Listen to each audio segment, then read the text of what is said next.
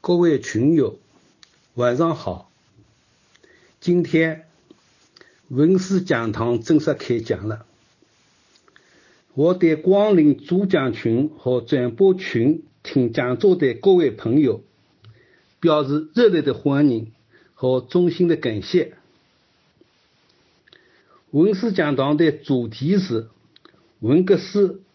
以及与文革相关的政治、经济、社会。文化等，听课的对象主要是普通民众，尤其是对文革了解不多的中青年。讲堂的宗旨是普及真实的文革历史，传播正确的文革史观。讲座的主要内容有：一、文革史及文革社会史；二、文革史研究者的专题研究。三、文革亲历者的回忆和思考。文史讲堂由我和北大的殷红彪老师共同主办。讲堂还有一支义工团队，他们承担了转播、音频合成、海报制作等大量工作。我向他们表示衷心的感谢。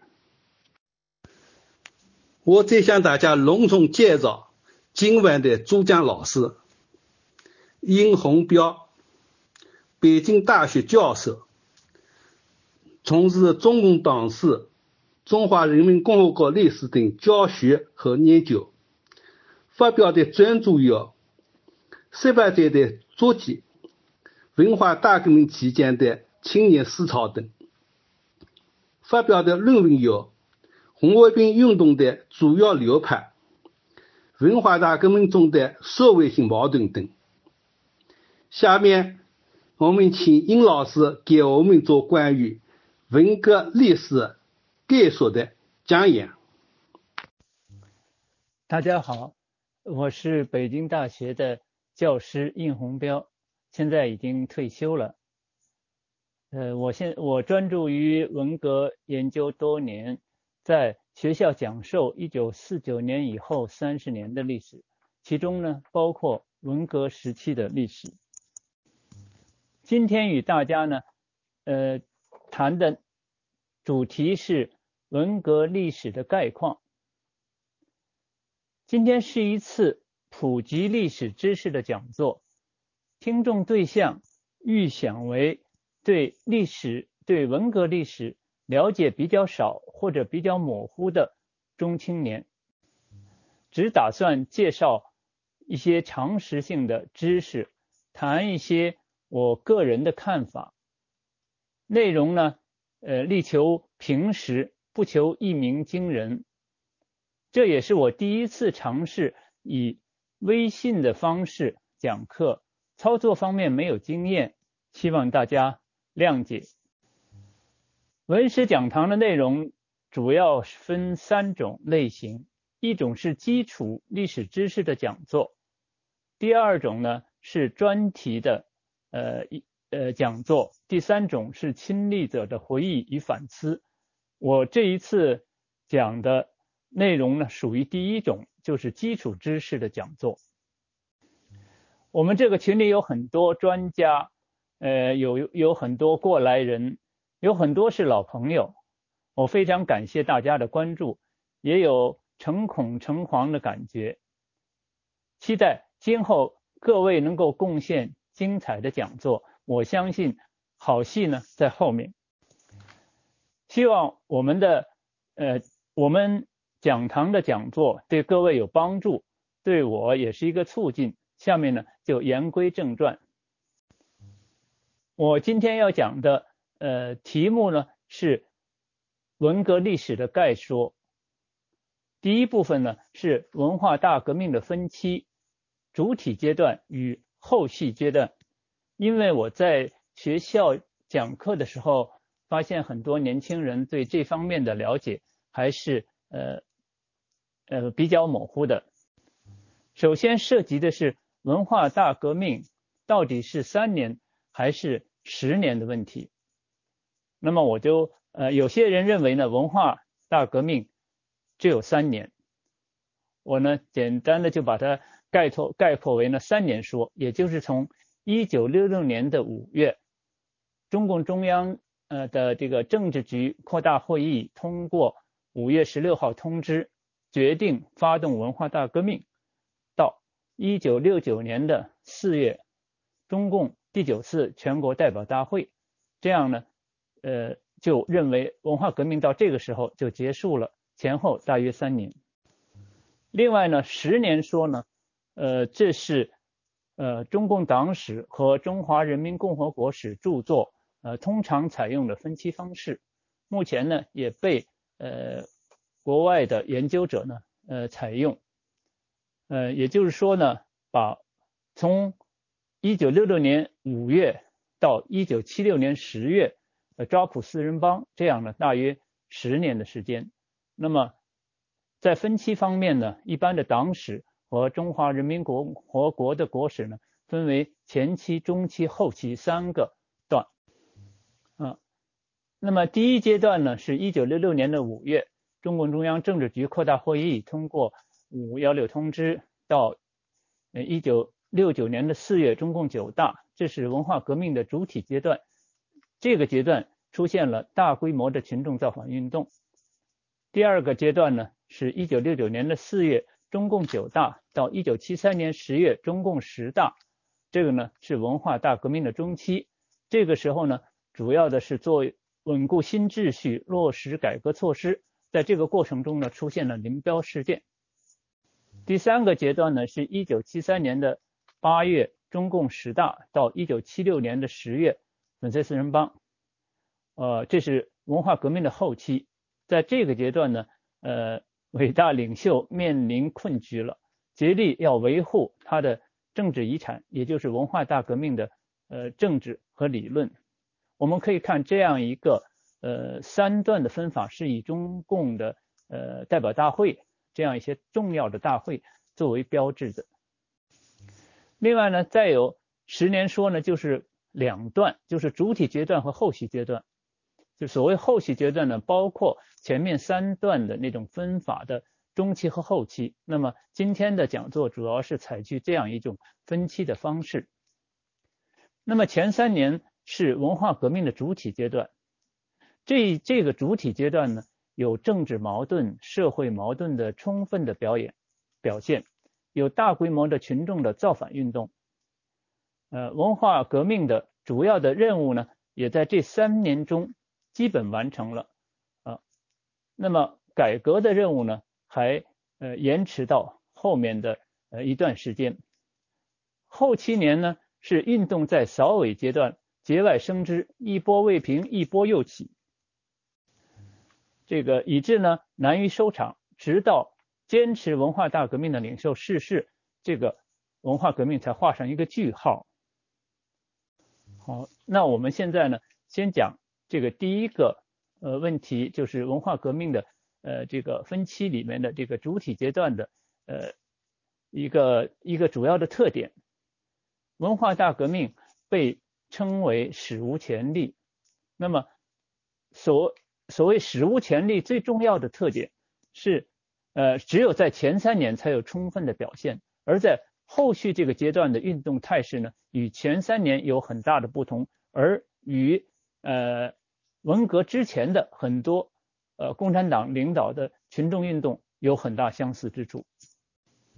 那么前三年的文化革命的主要目标是什么？也就是呃，主要目标呢是这样的，就是一个是批判和打倒所谓刘少奇为首的资产阶级司令部以及一大批领导干部，所谓走资本主义道路当权派。这里要注意的是，走资派呢，它的全称是党内走资本主义道路的当权派，这是走资派，肯定是党内的当权派。次要的目的就是第二位的目的呢，就是批判呃所谓资产阶级的反动学术权威。那么波及到一大批知识分子，这两个任务在三年中基本达掉达到了。那么呃余下的后续的是余下了一些后续处理的工作，呃那么豆皮改的那个改革的任务呢，是在前三年奠定了基础，确定了方向，然后等待以后呢逐步的落实，需要较长的时间。嗯，在前三年呢，才有这个领袖党的领袖大规模的发动群众，呃，发动和领导群众的造反运动，去出现有所谓造反就是以下犯上，群众斗争领导批判领导，学生斗争老师批判老师等等。尽管是奉旨造反，但是仍然有政治矛盾和社会矛盾的相当充分的表现。这个呢？是在后续阶段所没有的。再就是前三年大体实现了政治和社会由乱呃由治到乱，再由乱到治的一个呃周期。尽管只是初步的一个呃治理，就是新的秩序建立起来，但是呢，仍然是大致上完成了。从治到乱，然后毛泽东说的从大治到大乱，然后呢再到大治的这么一个过程。具体的说呢，就是从放手发动群众参与运动，到结束群众运动，冲击和瘫痪地方和基层党委领导机构和领导人，到重建党委领导体系，从主要批判和斗争党内领导当权派。到主要清理群众，包括不同程度参与和没有参与造访运动的群众，这是一个前三年是一个周期。那么，在这个这个呃领袖原来设想的三年文革，原来他讲过说三年经过三年差不多，那么到这到了一九六九年，大体上告一阶段，告一阶段，这个时候呢。这个领袖和中共中央没有宣布文化大革命结束，也没有明确说文化大革命还在进行之中。到底文化革命是否结束结束了，这是一个模糊的呃问题，呃，这是没有没有明确的答案，是模糊的。这时候社会上很多人认为文化革命这一页就翻过去了，结束了啊。那个当时呢，国际上也曾经持这样一种。呃，普遍的这样一种看法。那么，强调群众运动以及反呃冲击官僚的社会矛盾，认为文化革命有这样一种作用的人，强调社会矛盾的人，倾向于认可三年文革说，因为过了这三年就没有群众冲击领导，没有对官僚呃进行批判呃和斗争的这样的事情了，所以。呃，这个认可三年说呢，是是强调社会矛盾的人，也就是强调干群呃这个矛盾的人呢，所呃所倾向于的这么呃所这个呃比较偏爱的这么一种呃观点。下面就大概讲一下文革的主体阶段的历史脉络，大大致的历史事实。它经过了发动、高潮和修。收场这样一个三个阶段，我们先说文化大革命的发动。文化大革命的发动阶段，也就是说呢，从治到乱，从文化大革命的常态到文化革命期间的非常态，这么一个过程呢，是从一九六六年的五月，呃，政治局扩大会议到一九六七年的一月夺权这段时间。那么这里面又可以分为几个阶段。第一个阶段呢，是一九六六年的五月到七月下旬。那么这段时间呢，主持中央呃工作的是刘少奇和邓小平。五月的政治局扩大会议和五五一六五幺六通知，这是文化革命的第一个纲领性的文件。呃呃，这个这是一个很重要的事。接着后面要发生的一些的事情，就是六月一号，呃，中央电台呢广播北京。大学聂原子的大字报，接着中央派工作组到一批大学和中学领导运动。这一个时期呢，运动主要是在教育和文化领域中进行的，大学、中学、小学都停课了，相当多的大中学校的领导，原来的领导呃瘫痪了，呃文化单位呢呃呃也开展了这个运动，但是呢呃。工厂、农村没有进行，在这段时间中呢，学校和文化单位的运动是在党委或者工作组的领导下进行。这个时候的党委有的进行了改组，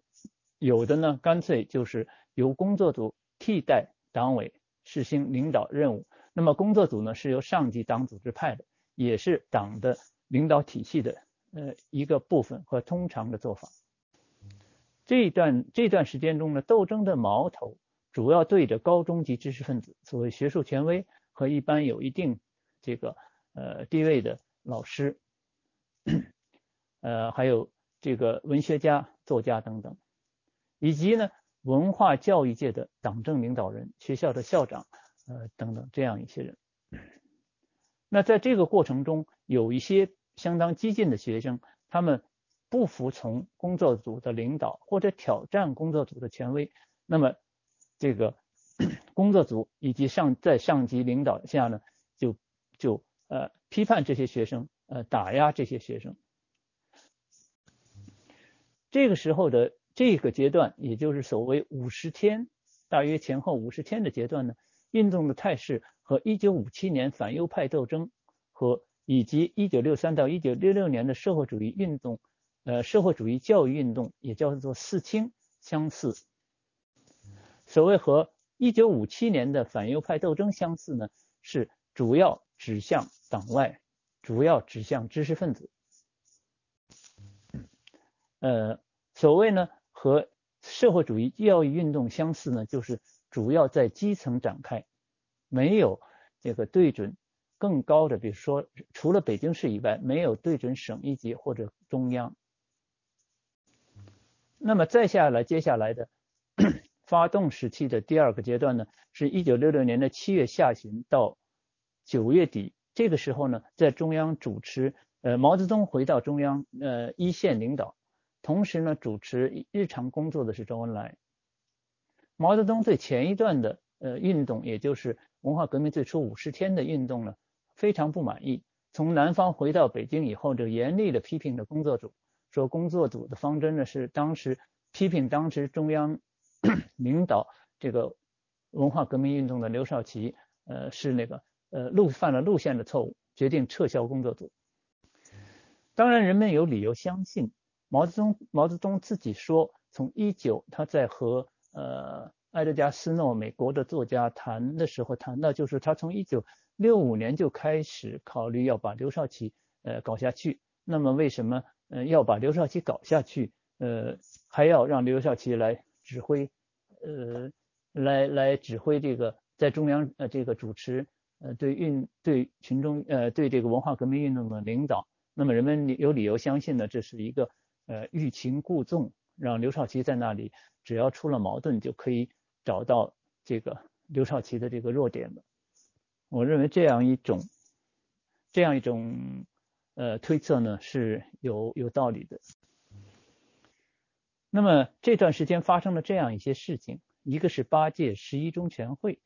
呃，一九六六年的八月八号，呃，八月一号到十二号。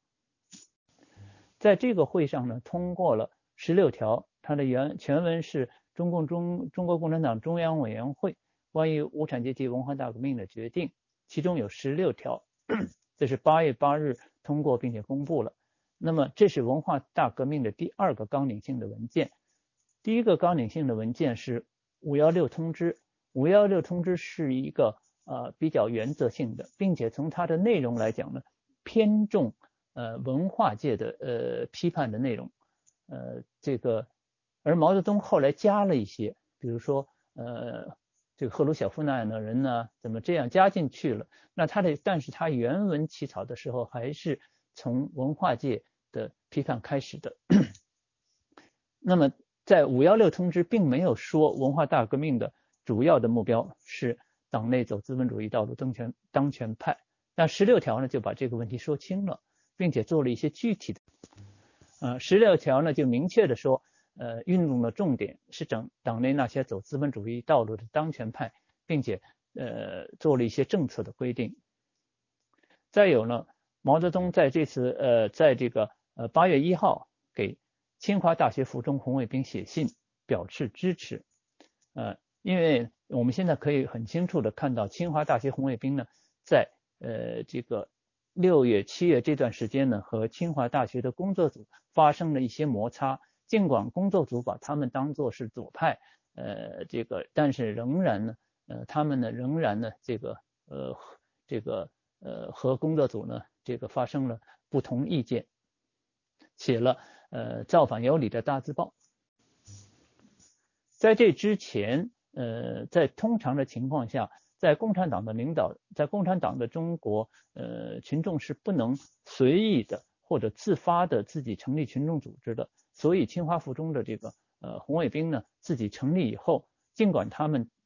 主要是干部子弟，呃，基本是这个这个呃红色出身的所谓红五类，红五类就是工人阶级、贫下中农、革命干部、革命军人、革命烈士这样的子弟，呃红五类子弟组成的。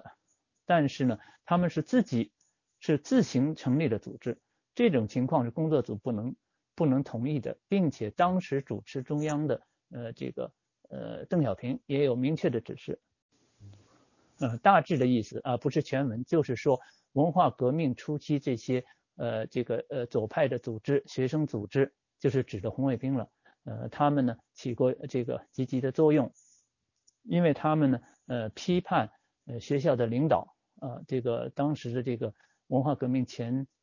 五十天呢，中共中央还是支持这样这样做的，但是这样的组织长期存在下去不好。邓小平指示团中央，呃，这个因为清华附中红卫兵的呃工作组的呃是由呃中央团校派出呃中央团校的这个干部，所以这个呃北京市的中学的呃工作组基本上是由团中央派的。那么邓小平只是说呢要。消化红卫兵，融化红卫兵。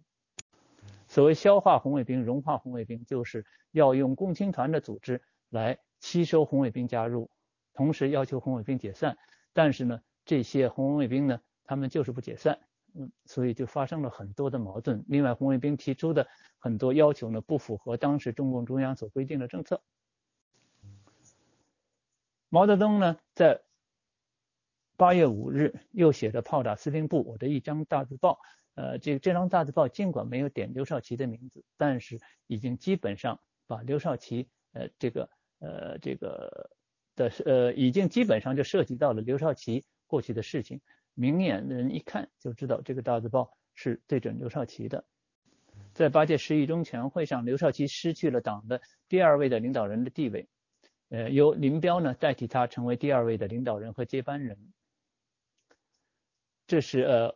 八月十二号这个呃中央全会决呃这个中央全会呢呃结束之后，八月十八号毛泽东在呃天安门呃这个广场参加了百万参加了天安门广场百万群众的大会，在天安门城楼上接见了呃红卫兵，这是第一次红卫兵呢呃在报纸上公开的予以报道。很快呢，在呃八月二十号呢。呃，红卫兵呢发起了一个破四旧运动，得到了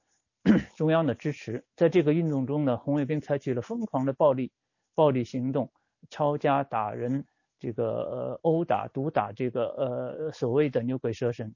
呃造成人民生命财产和文化的巨大的破坏。呃，在北京和很多城市呢，造成了严重的红色恐怖。在这一阶段呢，刘少奇前一前一时期。呃，领导学校运动，这个呃，通过党委或工作组领导学生运动的方式，呃，尽管这种方式呢是共产党领导群众运动的通常的方式，但是呢，刘少奇仍然被受到批判，认为是路线错误。那么工作组呢，呃呃，撤出了学校。撤出学校以后，学生呢，呃，不久，主要是在八月呃十八号毛泽东接见以后。在八月二十号的破开始的破四旧运动里面呢，学生呢从学校走向社会。呃，由于八月十八号，呃，官方媒体正式的全面呃全面的包括呃电视啊、广播电台啊，呃，因为当时呢电视还不如现在这样普及，人们主要是通过广播电台呢来了解这个呃政治运动，了解中央的这个意向的。那么当时八月十八号的会呢是是现场直播的，呃，并且。呃，这个对红卫兵呃做了赞赏性的报道。呃，于是红卫兵运动兴起。在这个时候呢，在这个阶段呢，以干部子弟为核心的红卫兵发起的这个破四旧运动呢，把运动的重点指向了社会的基层，就是所谓牛鬼蛇神、地富反坏右、资本家等等。这个呃破四旧运动里面的红卫兵呢，就干部子弟为核心的红卫兵呢，他们呢，他们的活动这样一个把社会把这个运动指向这个呃基层。或或者是改名字，呃，这个抄家等等，这样一个运动就冲淡了呃这个呃毛泽东所期期待的呃冲击领导呃冲击呃这个呃当权派的这样一个方向，甚至阻挠冲击领导干部。呃，当时呢一些红卫兵都发了这样的传单，就是所谓只许左派造反，不许右派翻天，反对冲击领导干部的这样的传单。那么如果这样下去的话，那文化大革命要冲击党内当权派的，毛泽东把它当做运动重点的那个内容，就可能就会就呃被转移了。所以呢，在九月下旬这个中央召开会以后，在十月初就开始了新的进入新的阶段。这这个新的阶段是从六六年的十月到一九六六年的年底。呃，以及一九六七年的一月，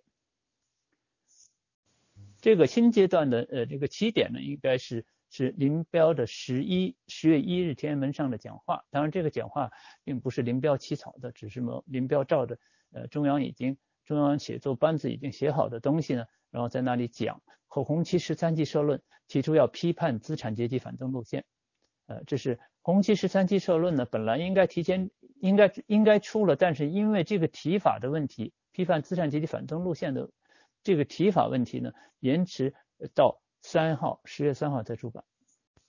那这时候中共中央军委发了一个通知，在十月五号就要求呢军队院校要给被打成反革命的学生呃进行平平反，在文化革命在这之前被打成反革命的学生平反，要求呢党委或者工作组不再领不再领导军队。院校的运动，后来中共中央批示了，向全国下发了这样一个军共中央军委的通知，并且说呢，各个地方都要照这个办，也就是，呃，以后的这个学校就完全嗯进一步的呃呃就不再有工作组 来领导了。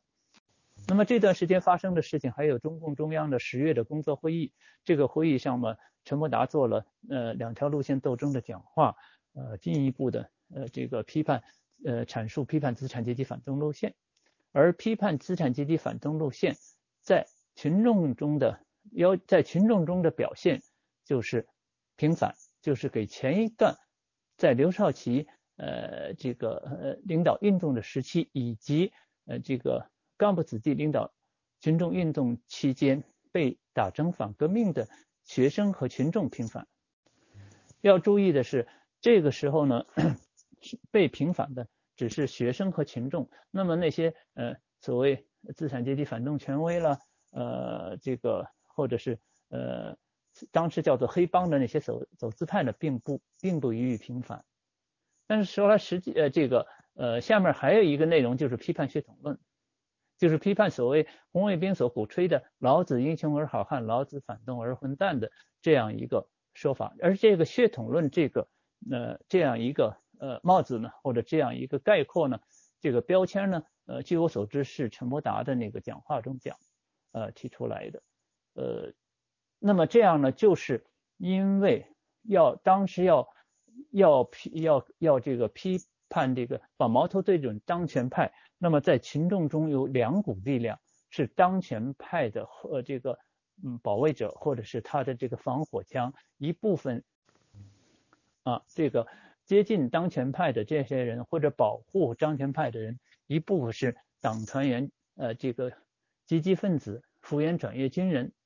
呃等等。这些人呢，他们是因为在政治的关系和领导人，呃，关系比较密切。第二，第二类呢，就是在血缘上跟领导关系比较密切的，呃，这个呃干部子弟，而干部子弟又是前一段的红卫兵，所谓老红卫兵的呃这个骨干，与。与这个保守派，呃，最初保守派是多数，所以是多数派，呃，这个和老红卫兵，呃，这个相对立的呢是呃，后来就叫做造反派的。造反派呢，也是呃最初呢就是少数派，少数派后来在中央的支持下变成多数派以后呢，就更多的称为造造反派了，因为他们变成了多数，在北京和很多城市呢都有这样的事情。再往下又出现了上海的安亭事件，在那呃就开始批判上海市委。上海市委在文化革命初期呢是积极配合的，呃是积极配合呃中央呃发动文化大革命的。比如说《海日罢官》呢就是在上海这个呃《文汇报》发表的。但是后来运动在进一步发展了以后呢，上海市委也也受到工人的这个造反派的批判，同时呢工人造反派也兴起了。和工人造反派呃兴起的呃和呃，造反派兴起的同时，就是地方和基层的党委瘫痪或者半瘫痪。这个一九六七年一月，由于这样这种瘫痪，就就呃促成了上海群众的夺权，成立了革命委员会。这是以下呢，就是这段时间的这个从一九六六年的十月到一九六七年一月的这个概括的说，毛泽东发动了批判资产阶级反动路线的运动，引导群众呢把矛头指向党内啊这个。呃，指向就是引导，当时叫做是呃矛头向上，主要是批判领导干部的错误路线。同时呢，从各个地方领导干部，因为所谓错误路线就压制群众的路线，而这个压制群众的路线是由上级贯彻下来的，然后就揪到市里、省里，最后揪到中央。中央呢，这个方针呢是刘少奇呃这个呃制定的一个一个路呃一个一个政策方针政策，所以呢呃。批判领导干部的错误路线，就一直引导到批刘少奇那里。在在这个批判资产阶级反动路线受到压制打击，处于政治和社会边缘的一些群众就形成了造反派。所谓是处于政治和社会边缘呢，我是这样一种。呃，概这个概念我是概这个指这样一种现象：一个处于政治边缘的，就是不受工作组信任的，甚至被工作组打击的，认为是假左派、真右派、鱿鱼、小扒手等等这样的一些人。社会边缘呢，主要我只是指出身不好的，因为这个政治还是可以选择的，社会是不能选择的。在什么样的家庭出来，这是一个社会地位的问题。那么就是出身，呃，出身。不够红五类的，其实上当其实，在当时的情况有两不够红五类的，还有一个中间地带，还有出身不好的。一般来说呢，出身不好的学生在总体上是少数的，而中间出身的是比较多数的。特别是那些对运动的发展有重要影响的重点的大学和，在这些重点的大学和中学，主要有两类呃子弟，呃这个在重点呃比较集中在。重点的大学和中学，一类呢是干部子弟，干部子弟的呃总数呢还不如另一类，另一类呢是所谓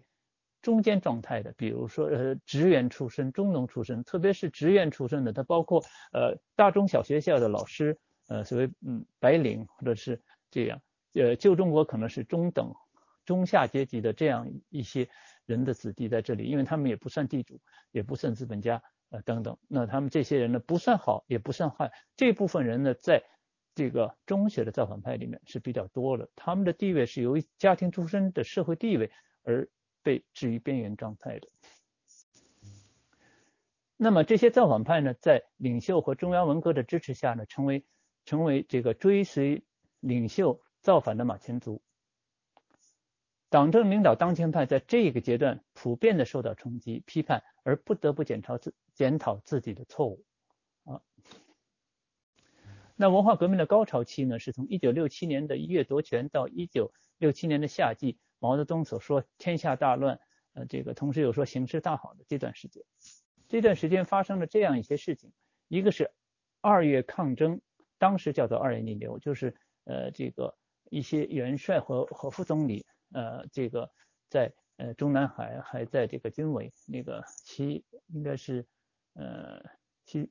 西西园啊，就是呃 就是在在这个在一个在这个北京西郊的一个宾馆吧，就军委的这个宾馆呢，那开会去去去和呃中央文革那个，因为当时毛泽东批评了中央文革的一些做法，这些老帅和和总理呢就认为这是个机会，就跟中央就就批中央文革，这是在上面。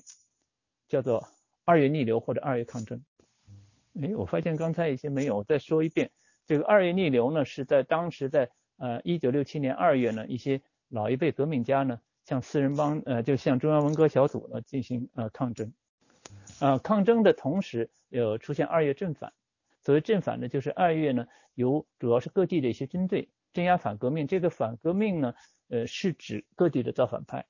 当时有些造反派呢，呃，冲击了军队，因为有些呃地方的呃这个呃党委的干部嘛，把他们一些材料呃转到这个。军队里面去保存这些材料，被造反派说成是黑材料，因为这些材料记录了造反派的一些不当言论，当时的这个呃不当言论，然后呢就引起了这样冲突，于是各地呢出现这样事儿，特别是在青海地区，这个开枪打死了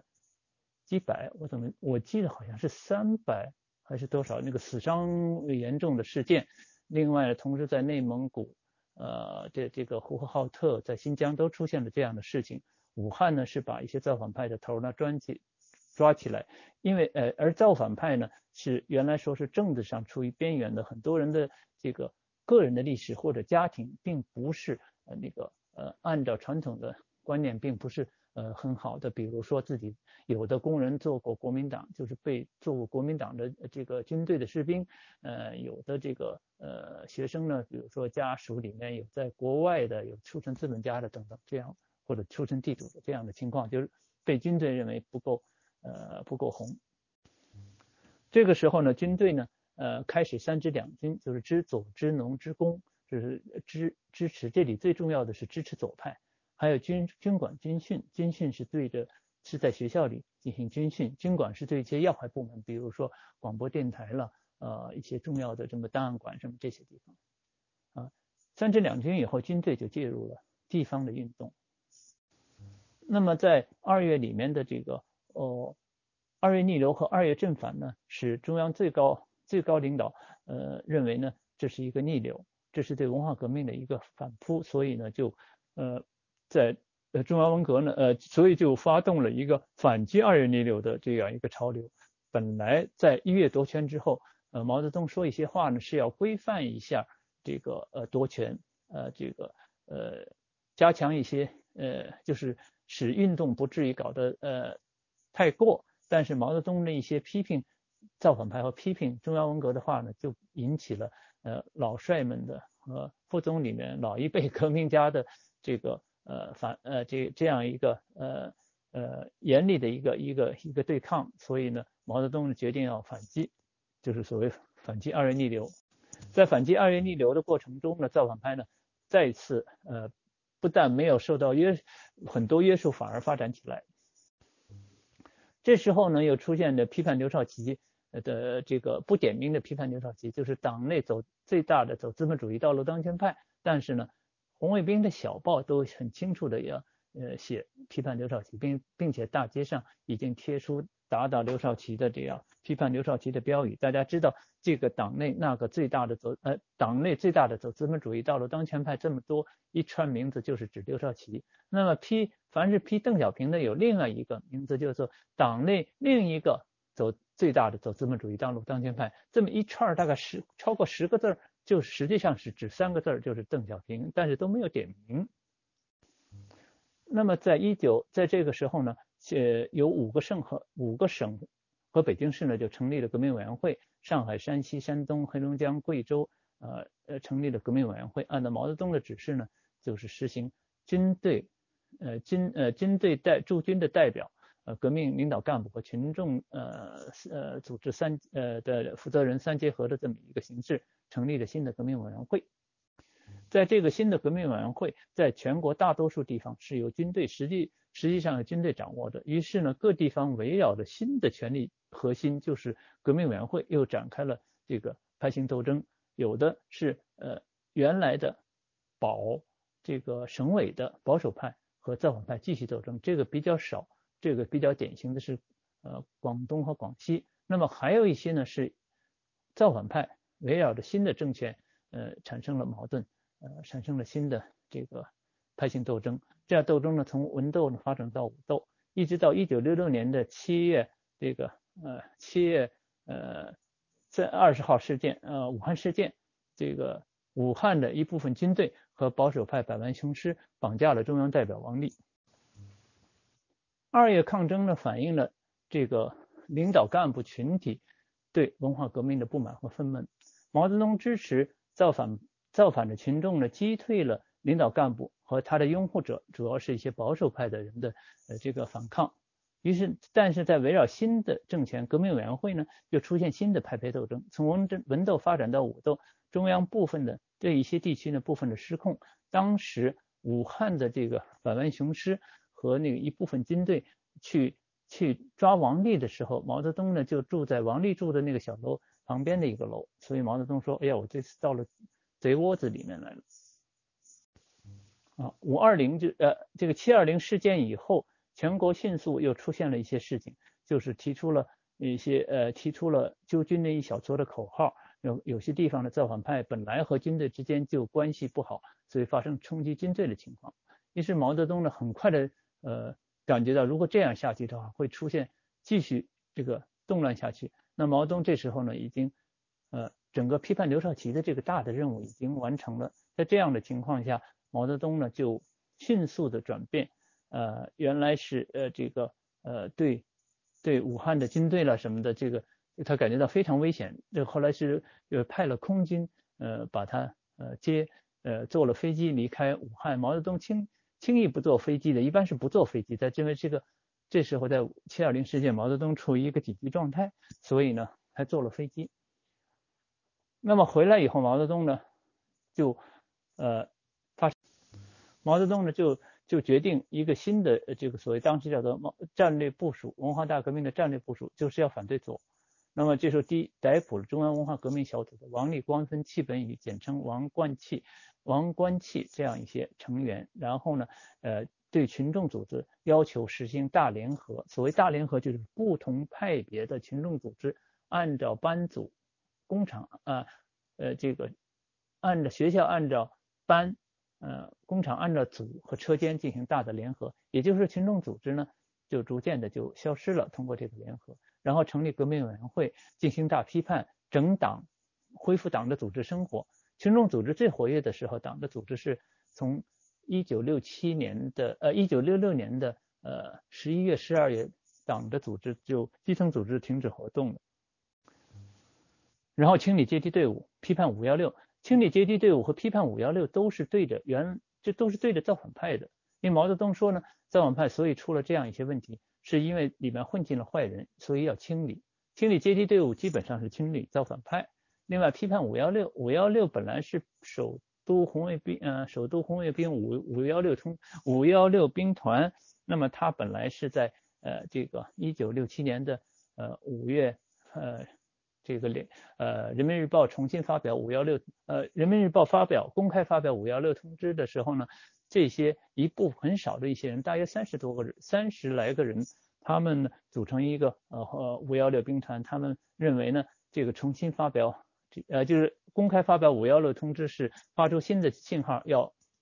要批周恩来，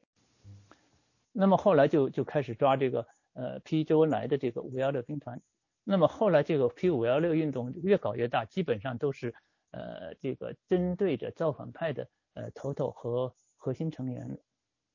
骨干的成员。在一九呃六八年呃春天以后呢，北京的清华大学、北京大学等等一些学校呢就出现了这个武斗。那么这个到一九六八年的呃七月下旬，这个七月二十七号，毛泽东就派了呃军队和工人，呃，这个宣传队进入清华大学，呃，这个制止武斗，同时就住下来，然后领导学校的运动，这样呢，就使从到这为止呢，学生的运动呢就结束了。呃，那下面呃，接着就是到了一九六八年的呃十月呢，全国各省市自治区除了台湾省之外，都成立都成立了省一级的革命委员会。啊，到了一九六八年的这个呃。再下来就是到一呃就是成立就是呃召开了八届十一中全会，开除决定开除那个刘少奇的那个永远开除刘少奇的党籍。其实这有点问题，呃从语言上都有都都怎么叫永远开除了？还有不永远开除呢？那么给刘少奇扣个帽子叫做呃内奸公贼，呃呃这个叛徒内奸公贼刘少奇。这样也就是说呢，这刘少奇的问题呢，通过党中央开会就正式的呃通过正式的程序呢解决了。那么这时候刘少奇就公开的批判了，不再是呃用一个党内最大的走资本主义道路当权派这样一个代名词了。那么这个时候呢，也开始大规模的上山下乡运动，然后陆续的大学生也开始分配工作，呃，先是到基层这个工厂、农村和部队基层锻炼以后，一差不多一年左右呢，再再分配工作，中学生就到到农村去了。这样以后，就是呃文化革命最活跃的学生群体呢，就都下乡去了。接着就是中共中央召开九次代表大会，来嗯对文化革命的这个结果呢进行一个肯。呃，进行一个呃认定，到这个时候为止呢，这个就压缩直到结束了群众运动，并且重新建立了党的领导体系。那么这个呃文化革命的这个主体阶段呢就结束了。那么文化呃在下面这个第三个问题是文化革命的后续阶段。文化革命的后续阶段是在原来设想的扫尾阶段，呃。衍生的或者派生派生的斗争，而不是文化革命发动时期的一种一种计划或者设想的内容。党内斗争的目标呢，先是林彪，后来是敲打或者批判刘少奇和邓小平。文化革命开始的时候呢，主要的呃呃，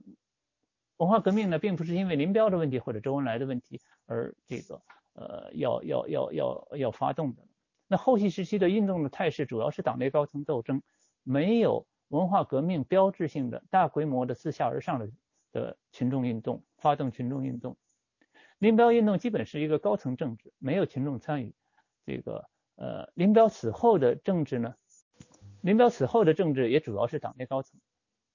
这个批林批孔、反击右倾、翻案风等等，基本上是采取自上而下的政治运动方式，中央发动，各地党委这个跟跟进这样一种方式。那么大体上类似文化革命以前。这个这个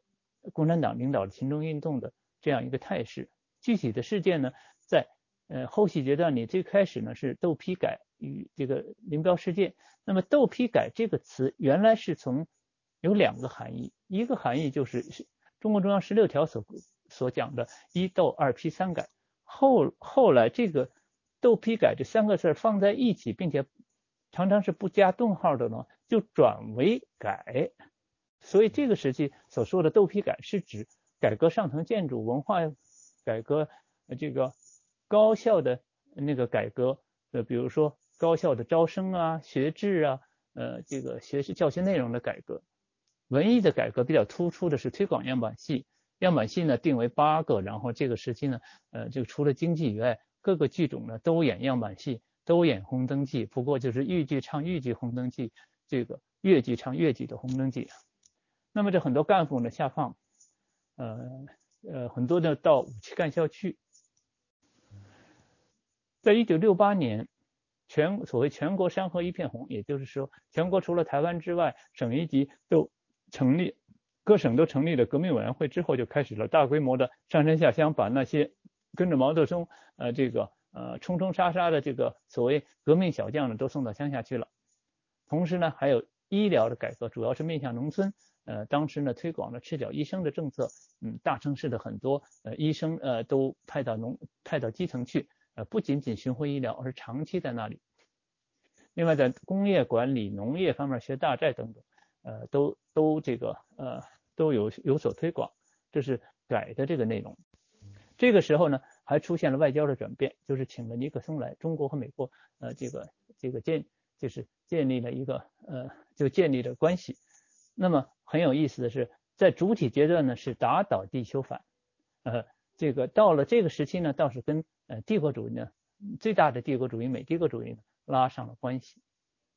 这个这就肯定是这个，如果人们要问说文化革命对外政策到底是打倒地球反，还是呃这个联美反苏？因为呃如果说十年就不好说清楚，如果三年就很清楚。文化革命当然是打倒地球反，甚至把因为香港问题而把。英国代办处都烧了，这个当然是学生乱乱搞了，乱做了。这个时候还有所谓一打三反运动，就打击反呃这个反革命、反贪污、反浪费、反，反正是经三个是三反是经济方面的。这个运动主要的是做思想上的打击啊，这也是为了呃这是这个为新建立的政权立威的。呃，这个玉洛克呢，就是在这个时候呃被枪毙了，被被杀害了。这个书就继续进行大批判。那总体来说呢，这段时间的，就是这段时间已经总体文化革命的主体阶段的动乱，大规模的动乱已经已经停止了。那么这时候的生产和经济状况呢，比大动乱的主体阶段有所恢复。那么呃，生产和经济呢，在坎坷中呢，呃呃有所恢复，有所发展。那么这时候就出现了一个在这个计划之，就是在这个我们现在看来也是在毛泽东的计划之外的一个事情，就是毛泽东的这个呃谋略之外的一个问题，就是一九七零年的九月，在九届二中全会上呢，呃林彪呃这个集团和江青集团在九届二中全会上发生了冲突，毛泽东呢在二者之间呢支持了江青和张春桥这边，然后后来毛泽东就明批陈伯达，暗批林彪。九届二中之会，九届二中全会之后，毛泽东就部署批林，实际上消消减林彪的实力，恐怕接下去就是要把林要把林彪换接班人了。这时候林彪呢就出现出逃，这里有很多的故事和到现在也说不清的问题啊。呃，林彪呢后来出逃以后呢，就坠机呃这个在呃蒙古国。林彪事件以后就给。这个林彪是以疾走的面目出现的。那么林彪事件之后呢，就给周恩来等老呃这个呃老干部呢一个一个机会，就提出要要批判极左。后来毛泽东担心批判极左会批判到文化大革命上，就说批极左呃批左问号批右感叹号那个那个批极右实质。所以你说批左批右批极右实质，如果把那号点错了，就 就意思就不一样。好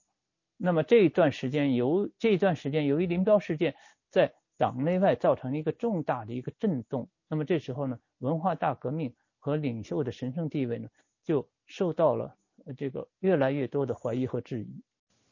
呃，文化革命的最后，呃，最后的一个阶段呢，就是呃，围绕的这个维护文化革命的实践和理论的这个正确性这个问题呢，就就就展开了斗争，主要的是以。是以这个在毛泽东下面呢，是以江青呃这一方和以周恩来、邓小平这一方老干部之间发生冲突。那么这时候批林批孔主要是敲打周恩来，是是冲着周恩来去的。那么后来邓小平在这个呃林彪呃出逃以后呢，邓毛邓小平呢复出以后呢，主持全面整顿。然后呢，这时候还有所谓学理论的运动。这段时间中，毛泽东有很多关于理论的说法，说这个呃陈伯达呢。这个假马克思主义骗了、欺骗了全党。毛泽东提出了一些理论观点，这些理论观点呢，在在毛泽东的论述中呢是断断续续的，就是他已经到了晚年，很多时时间没有加以论证。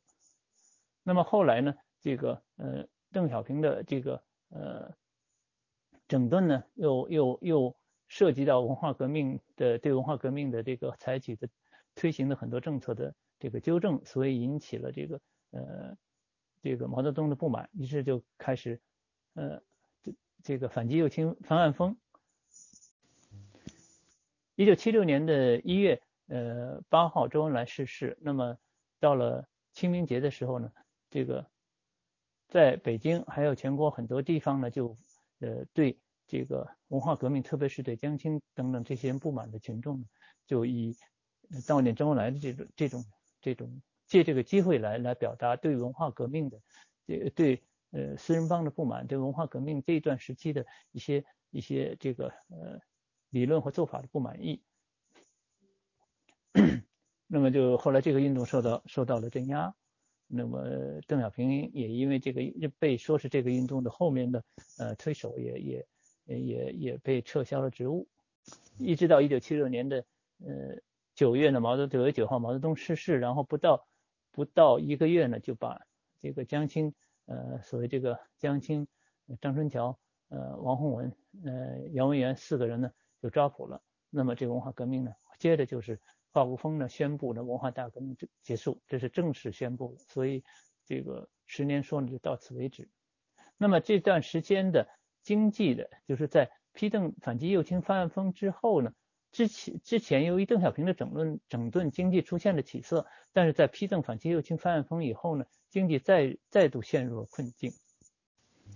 至于这个这个这个时候到文化革命的一结束一九七六年的时候，经济是不是呃到了崩溃的边缘呢？目前有人提出了质疑，这个就是应该是研究经济的人，呃，这个可能呃可以提出一个比较呃能够有说服力的这样一个答案。整个这个第二个问题呢，我就是主要讲文化大革命的目标是什么？文化革命是文化的革命吗？还是政治的革命？啊？那么文化革命实际上从文化界开始，但是它的主要目标不在文化界，它是所谓一斗二批三改，一个这是中共中央的十六条，在一九六六年八月八号通过的十六条里面讲的，斗就是斗斗争党内走资本主义道路的当权派啊，那个这个呃毛泽东的炮打司令部时也讲到了，就是要要搞呃这个搞垮呃这整垮这个刘少奇。和他所谓以他为首的资产阶级司令部，也就是刘少奇和这个跟刘少奇关系政治关系比较密切的一些人，一些领导人。这个呃十六条呢，这个明确的说明说这个一斗是运动的重点，但是很多领导干部呢，并没有并不能接受。这些很多领导干部呢，他能接受的是二批，就是批判资产阶级反动学术权威，批判资产阶级和一切剥削阶级的意识形态。啊三改就是改革教育、改革文艺、改革一切不合、不适合社会主义教育运动的呃不适合社会主义经济基础的上层建筑。这个关键的这个发动文化革命最困难的这个一斗阻力最大，后面呢没有多大的呃阻力啊。那么就是说呢，嗯，那么运文化大革命的运动的重点是什么？是文化界还是党内？呃，批判的矛头主要是学术权威，反正学术权威还是？呃，党内的当权派啊，这个是那个矛头应该主要指向党内还是指向党外？是矛头应当主矛头向上指向当权派，所谓当权派就是党内当权派，就是党的领导干部，还是指向呃这个向下，比如说指向知识分子，因为他们不当权嘛，还是这个或者学术权威，或者已经被打倒的五类分子？这都在文化革命最初的呃这个一二三四四个月的时间中都是问题。四五个月的时，四个月和五个月的时间，这一直是问题。中共中央的这个十六条决定，第一位的任务是斗党内走资本主义道路当权派，就一斗二批。第二位的问问，第二位的任务是批判这个资产阶级这个反动权威和文化界的批判。但是在运动初期并不清楚，十六条公布以后，仍然不被当权派和他影响下的群众所能够理解。呃，在批判这个文化界的问题上，党内的多数的领导，就整个领导层大体上是可以可以接受的。那么，因为呢，那一九五七年不就是批了批判了这个资产阶级的知识分子吗？那么不会是，那么就是说也是批判文化界的，呃，这个呃，当然还有这个党外的这个呃民主民主民主党派呢。但是呢，这个那在当时呢，并没有遇到很大的阻力。毛泽东的文化大革命。关键的是批判党内走资派和批判所谓刘少奇的资产阶级司令部，这才是呃主要的阻力呃所在。呃，那毛泽东呢，经过三次的发动，才把运动的重点指向党内走资派和刘少奇这个为首的司令部。所谓三次的发动呢，第一次是呃五月的这个呃中央的这个政治局扩大会议五幺六通知和广播联子的大字报，从这儿开始。第二次是八届十一中全会支持红卫兵，呃，通过十六条。第三次是一个大的，是一个呃重要的一个事件，就是呃开始批判资产阶级反动路线。批判资产阶级反动路线，中央中共中央开了十月的工作会议，从十月份开始，整个群众运动的态势发生了根本的转变，各地各地各级当权派对运动的掌握彻底的被打破了，而这个呃。各这个被当权派所反感，甚至是这个压制打击的这样一些造反派的群，呃，这些群众呢就成立了造反派，并且逐渐的走到了这个舞台的中心，成为了主流派，少数派变成了多数派。这个到到了一九六六年的十月之后，毛泽东才把运动的重点指向了党内走资本主义道路的当权派。他最开始希望红卫兵和工作组，嗯，看得很清楚，毛泽东最开始希望。呃，和工作组有矛盾的干部子弟为主，呃，组成的红卫兵，呃，能够这个完成这个冲击呃党内走资派的任务。但是这个红卫兵呢，他们很快的就就转向去打去打击那个地富反坏右了，破四旧去了，所以那个并且阻止对这个当权派的冲击，所以呢这个呃也没有完成，所以最后不得不发动了这个呃批判资产阶级反动路线。我们前呃那个运动的主要矛盾、主要目标，就受冲击的主要目目标和受受害最严重的群体，在文化革命的实践中是不一致的。受到运动呃冲击或者受害的是这样三部分人，大体上划分：一部分是党政领导干部，第二部分是中高级知识分子或者高中级知识分子，第三部是第三部分是已经被打倒的阶级敌人，当时通常称作牛鬼蛇神的。地富反还有资本家等等，地主富农反革命坏分子右派，呃，这个资本家等等，有说四类分子、五类分子、六类分子等等。可以说呢，地位改变最悬殊的是党政领导人。党政领导人原来是领导运动，是领导国家的，呃，各级的领导人，他们处于领导地位啊。有运动来是是党的领导人这个决定。是在群众中去去整群众里边里边的坏人，可是文化大革命呢变成群众发动起来去整当权派里面的坏人，那么这些领导人成了运动的，除了从通常运动的这个群众运动的领导者，变成了群众运动的对象，这个反差是最大的。但是呢，遭遇最深重的、最悲惨的是那些被打倒的所谓牛鬼蛇神。这些牛鬼蛇神呢，这我们如果从统计上大概就可以看出来，仅以北京在破四旧的时候，就有有一千七百多人被打死，其中基本上就是这些牛鬼蛇神。当然有，也就是说，大约是第二部分的这个知识分子中的一些老师啊，学校里的校长啊等等这些人，但是更多的是普通的所谓地富反坏右，有一千多。但是呢，高级领导人里面，如果说呃，最近我还在一个群里还征询了征询了意见。如果是副部长以上被群众打死的，呃，只有两个有争议的，一个是张张灵芝，一个是陶勇，呃，其他还有呃，就是就是就是说最悲惨的是是那个那些地富反还右，因为运动来了以后，谁都可以打他们，而如果要是打击高级领导人的话，那。整个社会中的这些这些造反派还心中还是有所有所畏惧的，呃或者有所顾及的，而在领导人和地富反还有中间的知识分子呢，这个他们是这个呃打击受打击的程度呢，这个是在两者之间。文化大革命具有反精英的特点，就是它的矛头对准的，刚才我们说一斗二批三改，还有这个冲击这个牛鬼蛇神等等，那么它。当时的这个冲击的是大部分党政，不包括军队领导干部。我们可以说呢，他们是红色的政治精英。第二类呢是高中级知识分子，我们可以说他是知识精英。这部分人呢，他们在新中国和旧中国差不多都是属于知识精英这种类型的。第三类是所谓阶级敌人，旧社会的中上阶层的人士，旧的精英，是不是？如果是国民党呢，可以算作蓝色精英。那么，在文化大革命期间，工农大众不是文化革命的打击对象，反而是受到政治推崇。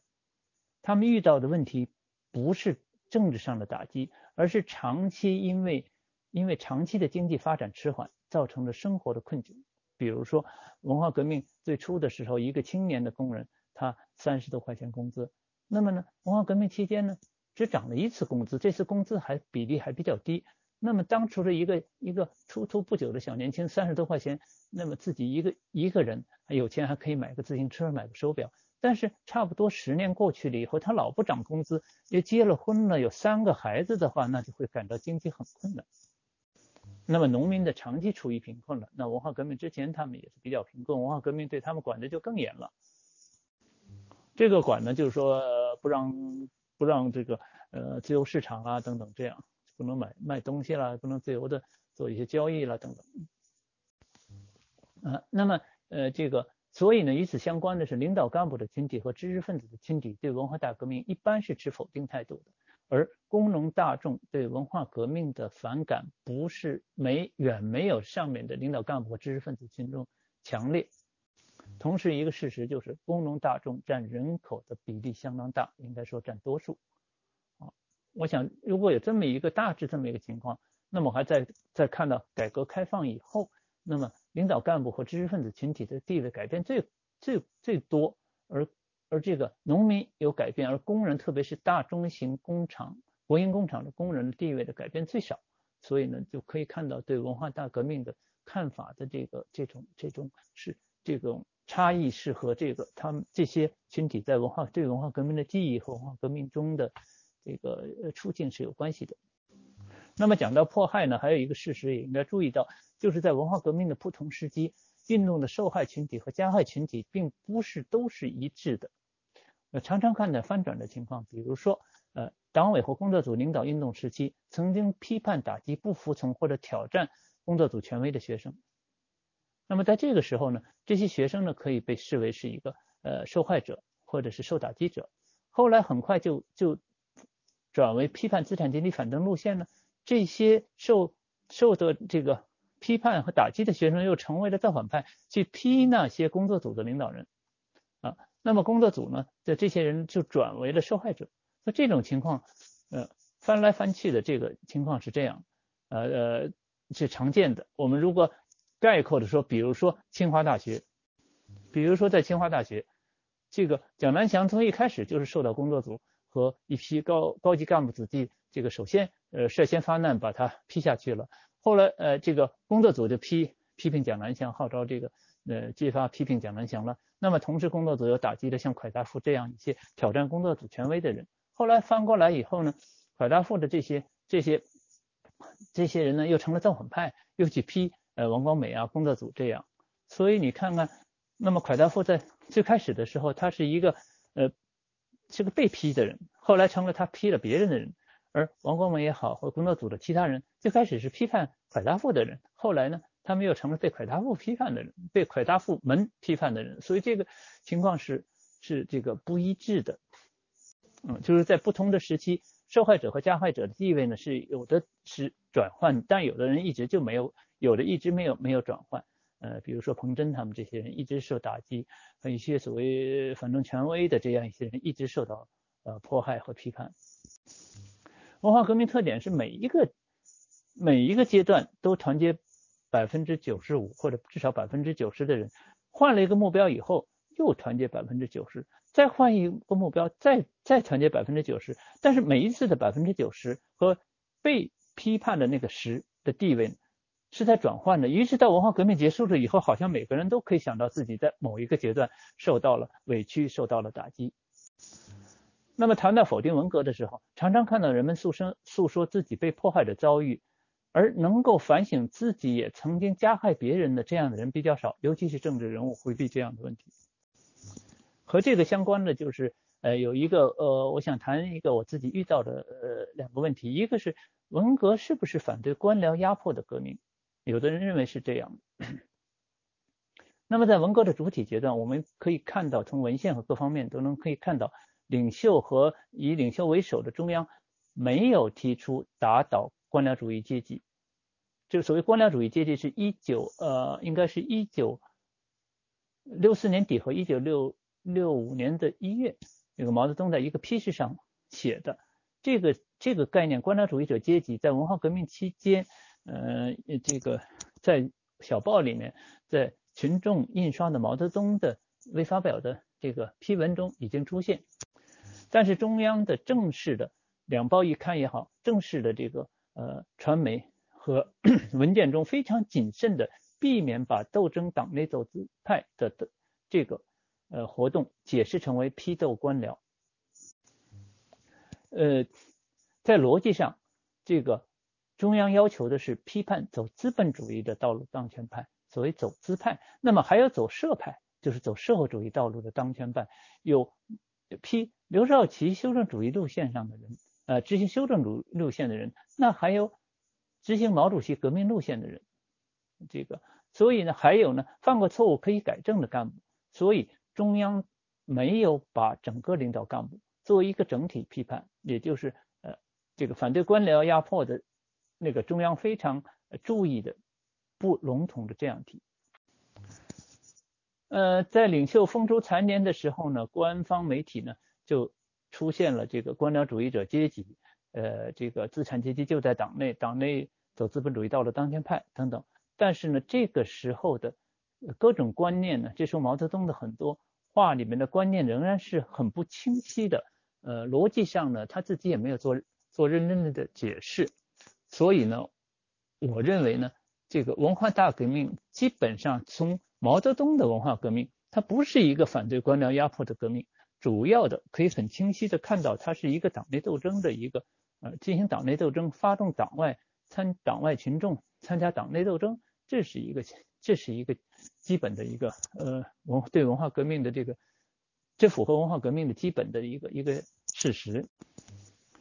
另外呢，在分析群群众参与造反的社会根源的时候，可以看到反抗官僚，也就是反抗呃这个当权派的压迫的这样的因素。但这不应该说是领袖领导文化革命或者发动文化革命的宗旨，这是我的看法。那么下一个问题就是，走资本主义道路当权派是当真是走资本主义道路了吗？从学理和事实分析来讲，都很难说刘少奇和邓小平在文化革命之前，呃，这个主张走资本主义道路或者主张发展资本主义。例如这三自一包的基础就是自留地啊、自负盈亏啊、呃，这个自由市场啊。包产到户等等，它的基础是集体经济。被说成资产阶级或者是修正主义路线的吸收中国传统文化、外国文化等等这样一些主张，这也不是，这也不等同于是资本主义的或者是资产阶级的。那人们可能会想到文革之后的改革开放，那么引进了外国的资本，引进了台湾、香港呃香港和台湾的资本，那么。接着又发展了中国民间的资本，到现在呢，中国的私人经济，包括外国的和本国的私人经济呢，已经超过了中国经济呃资本的呃超过了一半，也就是我们大致可以说，呃，改革开放开放给包括资本主义的经济在内的私人经济让出了半边天。但是这是改革开放之后的事，是文化革命结束之后的事，我们不应当呃，就是以文化革命结束之后的事说。文化革命，呃，开始的时候，这个毛泽东指责刘少奇和邓小平走资本主义道路，这个那就是因为用这个一九呃七十年代和八十年代，七十年代末和八十年代改革开放出现的事情来论证一九六六年以前这个毛泽东指责毛泽东指责刘少奇和邓小平是有道理的，这个就呃相当不充分了，或者说相当站不住了。那么文化革命之后的改革是文化革命破产之后的一个新的选择，是继续呃，而不是继续文化革命之前的老路。所以我想，文化革命之后的这个改革或者引进资本主义，很可能是邓小平在那个江西劳动的时候，在那个著名的邓小平小道上每天来回踱步子的时候，他可能已经在逐渐的形成了一些后来改革的一些思想的雏形。当然，这我是一个猜。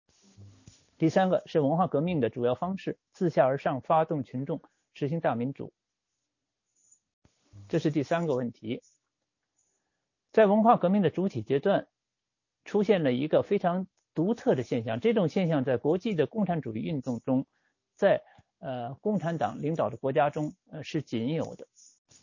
就是领袖抛开党委领导体系，自下而上的发动群众，赋予群众揭发和批判领导干部的权利。呃，这个呃，嗯，这时候呢，就出现了群众去这个整领导干部的这样的现象，啊，嗯，去普遍的去冲击领导干部，然后去在里面去发现呃和打倒其中的所谓走资本主义道路的人，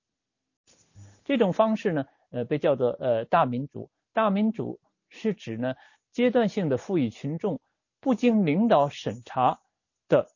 言论出版、集会、结社乃至串联的权利。我们知道，这样一些言论出版、集会、结社，呃，更不必说串联了。这是在文化革命之前都牢牢的掌握在相关的领导手里的。普通的人是是是是不能这个随便的贴出批评性的大字报的，更出版不了这个。呃报纸和图书的，呃游行集会，这都是受到压抑的，更不用说结社了。在所谓这个这个大民主之中呢，大家听到了，主要的是言论的权利，比如说大明大放大字报，呃大明大放呃大辩论大大字报大辩论，这个四个大里面，大明大放本来就是一个放开让人讲话的意思，所以这些呢主要是一个言论的权利，所以到所以呢按照西方的一些划分来讲，言论的权利属于言论自由的范围，于是就出现了问题，就是四大。就是所谓大民主或者叫四大民主，到底是翻译成四大民主 （democracy） 还是四大自由啊 （freedom）？所以 就是因为这个中国的汉语经在毛泽东时代经过这个呃几十年的汉语中的民主的含义呢，这个和西方的这个已经有了很大差别，在很大程度上呢是是这个指的是言论，特别是不同政治观点的发表的权利。那么这样一种权利，就是呃大民主的权利呢，它是一个定向的，也就是说必须按照领袖指定的方向啊，就是所谓在无产阶级战争真正下进行造反、进行批判，那么不准被批判者这个呃辩驳啊，剥夺被批判者这个辩驳的权利。于是呢，人们很这个呃，于于是人们称他是奉旨造反，就是奉。最高领导人的呃这个旨意去去造次高或者是下面中层的大这个中层的领导人的反，这不是通常意义上的言论自由，我们只能说这是发动群众的一个超常规的手段，是对宪法的一个歪曲，对宪法中规定的言论自由的宪法的歪曲，对对法治的践踏，完全不受法治的。这个这个这个呃约束一些学生红卫兵就可以到随便去抄家，这个打人，不管是打地富反坏右，还是去去殴打这个呃这个老革命的呃领导干部。同时，我们也可以看到，当领袖要求结束运动的时候，大民主就被收回了，没有二话可说。一九七五年宪法上。增加了四大的内容，就是大明大放、大辩论、大字报以及罢工的权利。但是呢，在我看来，这个实际上呢，这只是为了论证，呃，领袖提出的事物的正当性、合法性，只是写在纸上，并没有付诸实践的、付诸实施的这个呃法律保障。有趣的是呢，呃，一九七五年之后，实际上不存在四大，群众没有。没有这样的权利，而宪法上没有写四大的时候，也就是，在文化革命的我们前面说的这个主体阶段，群众是享有了四大，所以宪法上写与不写，对在中国的这个社会和政治实践中呢意义不大，因为宪法本身已经不被这个呃领导人这个看重。那么就呃就言论和呃这个其他公民的权利而言。文化革命以前的情况是由党政领导人主导并且决定一切，啊，经常可以看到压制不同意见的这个呃这样这样的现象，这是一个体制性的这个问题，它是有重大的弊病了。和这种弊病相关的就是文化革命时期的大民主，它同样有重大的弊病。如果说文化革命以前权力这些呃主导的 这个。主导的权力掌握在一层层的领导人里面呢，那么文化革命的大民主呢，掌握在最上层的领袖和最基层的群众之中，也成了整人的一个工具，也同样具有重大的弊病。而这个这个文化革命的大民主，我们可以看到实践的结果呢，是对社会政治，呃，这个这社会政治经济各方面的破坏呢更为严重。那么呢？有人就说啊，那文化革命的时候，这个这个呃这个这种方式这个不好，那么还要回到以前大家在谁也不许说话，把嘴闭上的这样的情况吗？但是我想呢，那么这个还会有其他的选择，就是除了文化革命以前，就是这个领导决定一切，群众监督呃被弱化到呃这个呃很低的程度，而这个文化革命中呢又是群众整领导，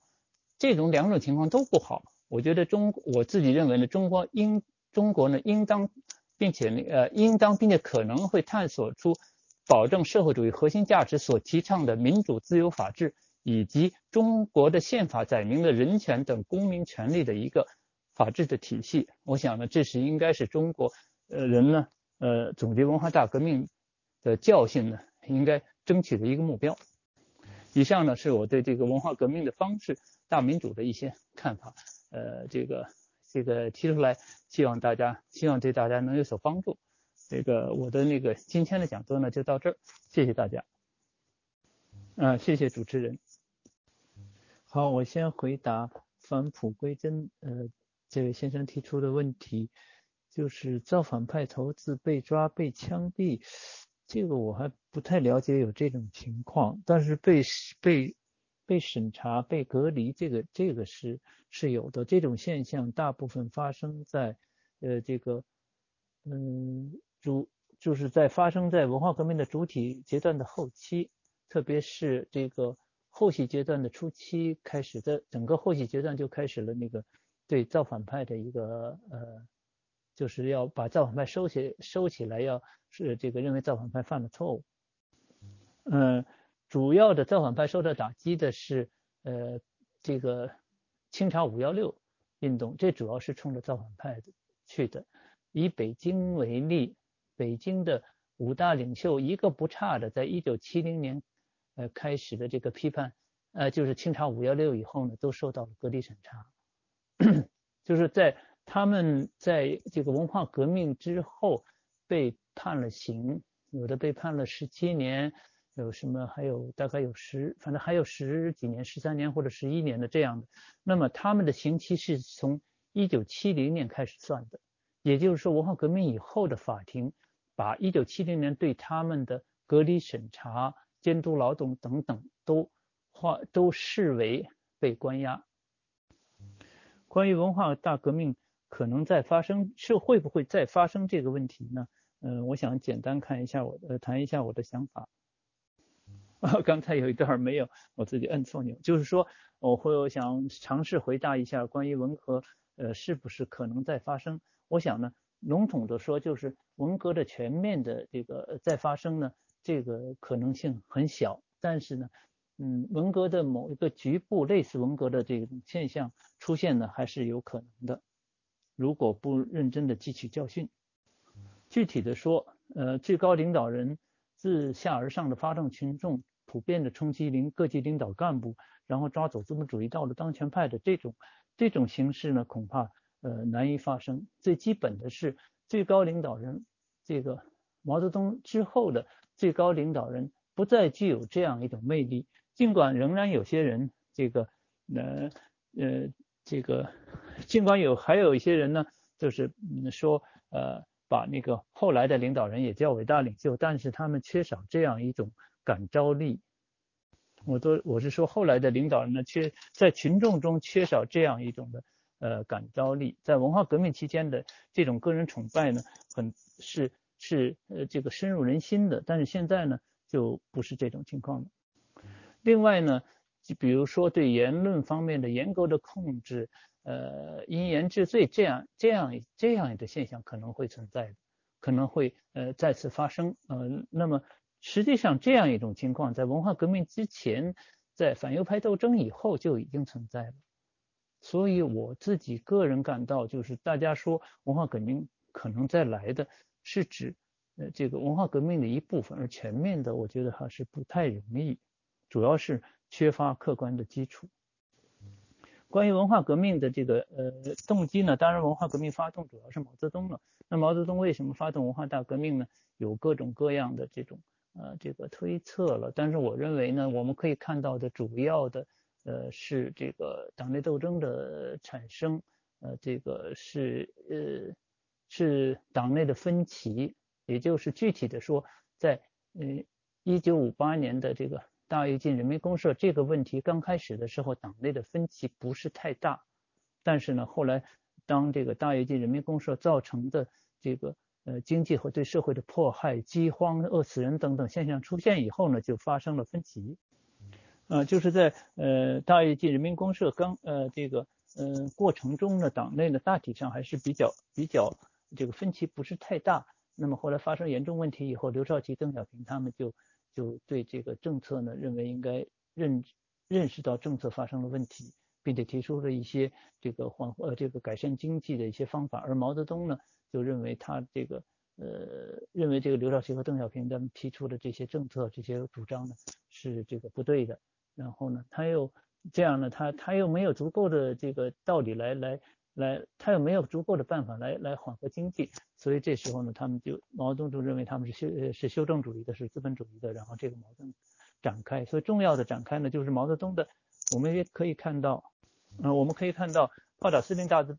炮打司令部的大字报就是说要联联系一九六二年的右倾，一九六二年右倾就是又指那个一九六二年的那个呃年初的七千人大会对这个呃大跃进。人民公社造成的这个对大跃进人民公社政策呢提出了委婉的批评了，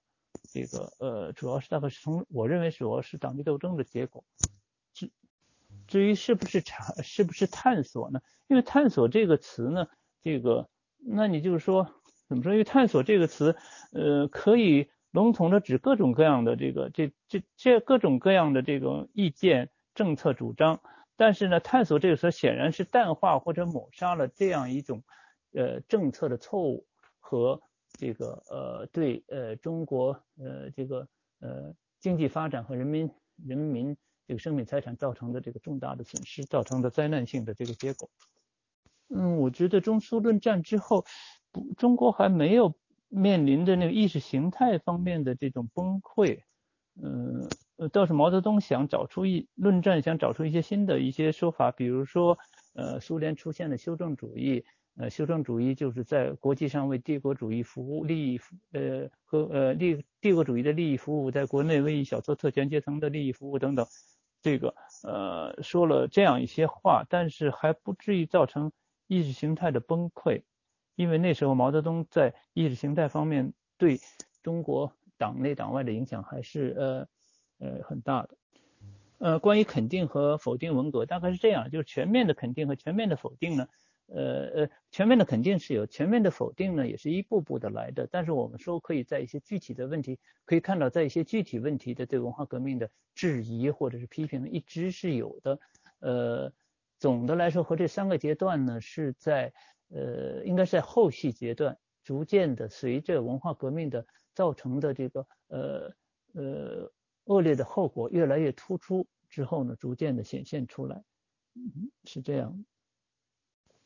一直到了一九七六年的四五四五清明节的时候，已经就变成了一个可以形成一个呃，至少在北京、南京这样一些城市，可以造成了一个具有很多上成千上万群众参加的这样一个群众运动的这样一个规模了。那是总的来说是怀疑和批评越来越多。嗯，关于五七干校的问题，我还没有把握这个您提出的问题的这个这个要点。我我我们可以看到的是，五七干校呢，很多这个北京的这个呃，比如说国家机关啦，北京的院校啊，呃，这个都组织了呃五七干校到到乡呃到下面去，各省也有这个各省的干部到到到下面去。你比如说各大部，比如说这个呃中央统战部。呃，什么文化部的五期干校？文化部五期干校是湖北咸阳吧？有很多回忆录，有有回忆，还有这个呃卫生部的干校，什么在在在江西各个干校都有。而这些干校，特别是从各大部的干校，当然基本上都是北京去的去的人了。呃，去五七干校的人，并不见得就是受批判的，其中包括一些呢，就是呃在干校，就是反过来就是说有问题或者政治有问题的人，那就免不了。呃，去干校，但是呢，没有什么问题的人也有去干校的，呃，就是被精简下来的。还有一些呢是到干校呢担任领导和带队的那些人，不光是没有问题，还是受到受到信任的。嗯，关于一九六六年八月下旬的大兴的惨案这件事情呢，是很引人注意的。呃，我对这个问题的了解还不够深入。但是我现在形成一个印象，这个印象呢还没有完全的去搞定，还要继续的再收集资料。基本的印象，这个是由于对上面的，所谓上面就是具体的说，就对公安部的这个精神传达的过程中发生的，呃，这个这个误传，呃，后来比如说王念一写的《大动乱的年代》，说是造谣，所以造谣和误传无非是就是把事把消息传传错了而引起的。嗯，这个是当时那个谢福志有个讲话，就是说，呃，对于呃对于这个群众，呃，就是说，呃，就说不要要文斗，不要武斗，但是呢，如果群呃红卫兵或者学生群众呢，如果太愤怒了，如果打了呢，也不要把他们抓起来，呃，谁抓起来了，那就要犯错误等等。做了这样的话，就把这个一层层传下来，就会发就发生了变化。如果这是中央指示的话，或者是上层，比如说。呃，谢富治为首的这个呃，这个公安部为首的下来的指示，那就不仅仅是一家了。我们现在看到的情况是，大兴县有这个，嗯，昌平也有。但如果是上面下出来的指示，那就不是一两家的问题。但我们现在看到的最严重的是大兴，其次呢是有昌平。嗯，所以我想呢，大致上呃这个。我认为比较有有可能就是上面有一个指示，就是对红卫兵打死人不要惩罚，呃，并且还要支持红卫兵去抄家，呃，这个不是说去支持他打人，而劝劝打，呃呃，劝不要打，打劝不了就算，嗯，这个也不要抓，呃，打人的人，这样一个东西传来传去就到下面传错了，然后下面呢有指挥的那个人呢都是很基层的，就是公社级，甚至可能是大队级，这个还要具体的在。在调查，就是很基层的人在传的时候传出现了差错，然后出现了这个大兴惨案的这么一个情况。嗯，当然我的这个这个呃推测呢，还要有进一步的资料予以说明吧。呃，关于这个呃嗯这个呃就是说这个是不是会发生的，就类似就是准文革或者类文类似文革一方面的情况的发生，我觉得这有可能。那但是要。但是这个要看那个具体的情况，要看中央的态度和和这个社会的这个反应。如果反应的强烈的话，也可能会不一定能推行得下去。嗯，关于上面提出的几个问题，我想逐一的回答。一个是那个平反的时间呢，是在一九六六年的七月下旬开始平反的。比如说蒯大富就是呃应该是八月，这里有清华的这个呃呃孙怒涛老师就是清华的。我记得是八月三号或者是八月五号，呃，这个周恩来到这个清华大学去开群众大会上为快大富平反。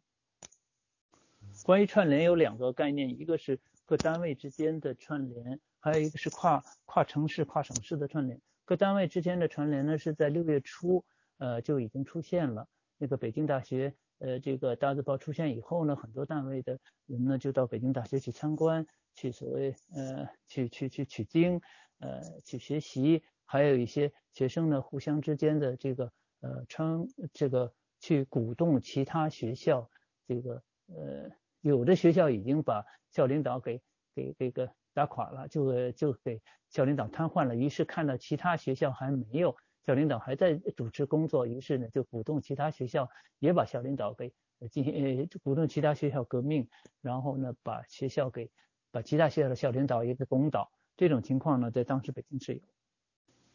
呃，七二零是一九六七年的七月二十号在武汉发生的。呃，这个八届十中，呃，八届十中全会应该是一九六八年的十月或者十一月，我记不很准了，反正十月和十一月，我觉得十一月的可能性更大，大概是这么一个时间。我们现在看的材料，在七月二十号的时候，毛泽东还没有下，还没有足够的材料可以。或者说毛呃毛泽东没有下决心，或者是毛泽东还没有足够的材料把刘少奇要把刘少奇扳倒，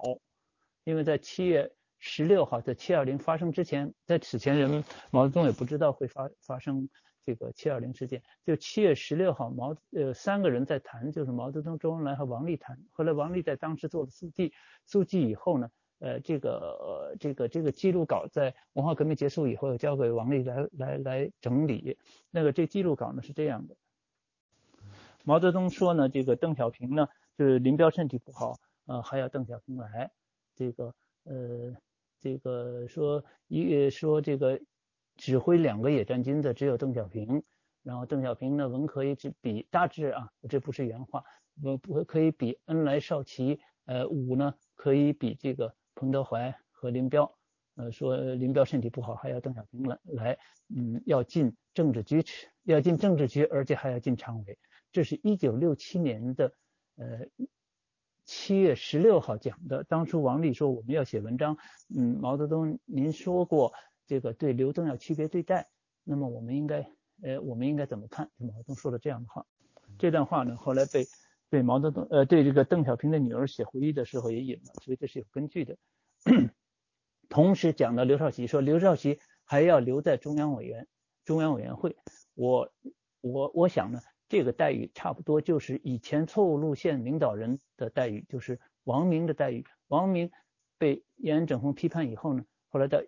中共的这个呃八大，在一九五六年的中共八大上，王明保留一个呃这个政治局呃保留说错了，保留了中央委员的身份，这个留在党内。所以当时在一九六七年的六月十六号的时候呢，毛泽东还做这样想这样的一个一种一种想法，但是后来后来就是呃通过逼供信查说那个刘少奇有叛徒行为，这样就把刘少奇打倒了。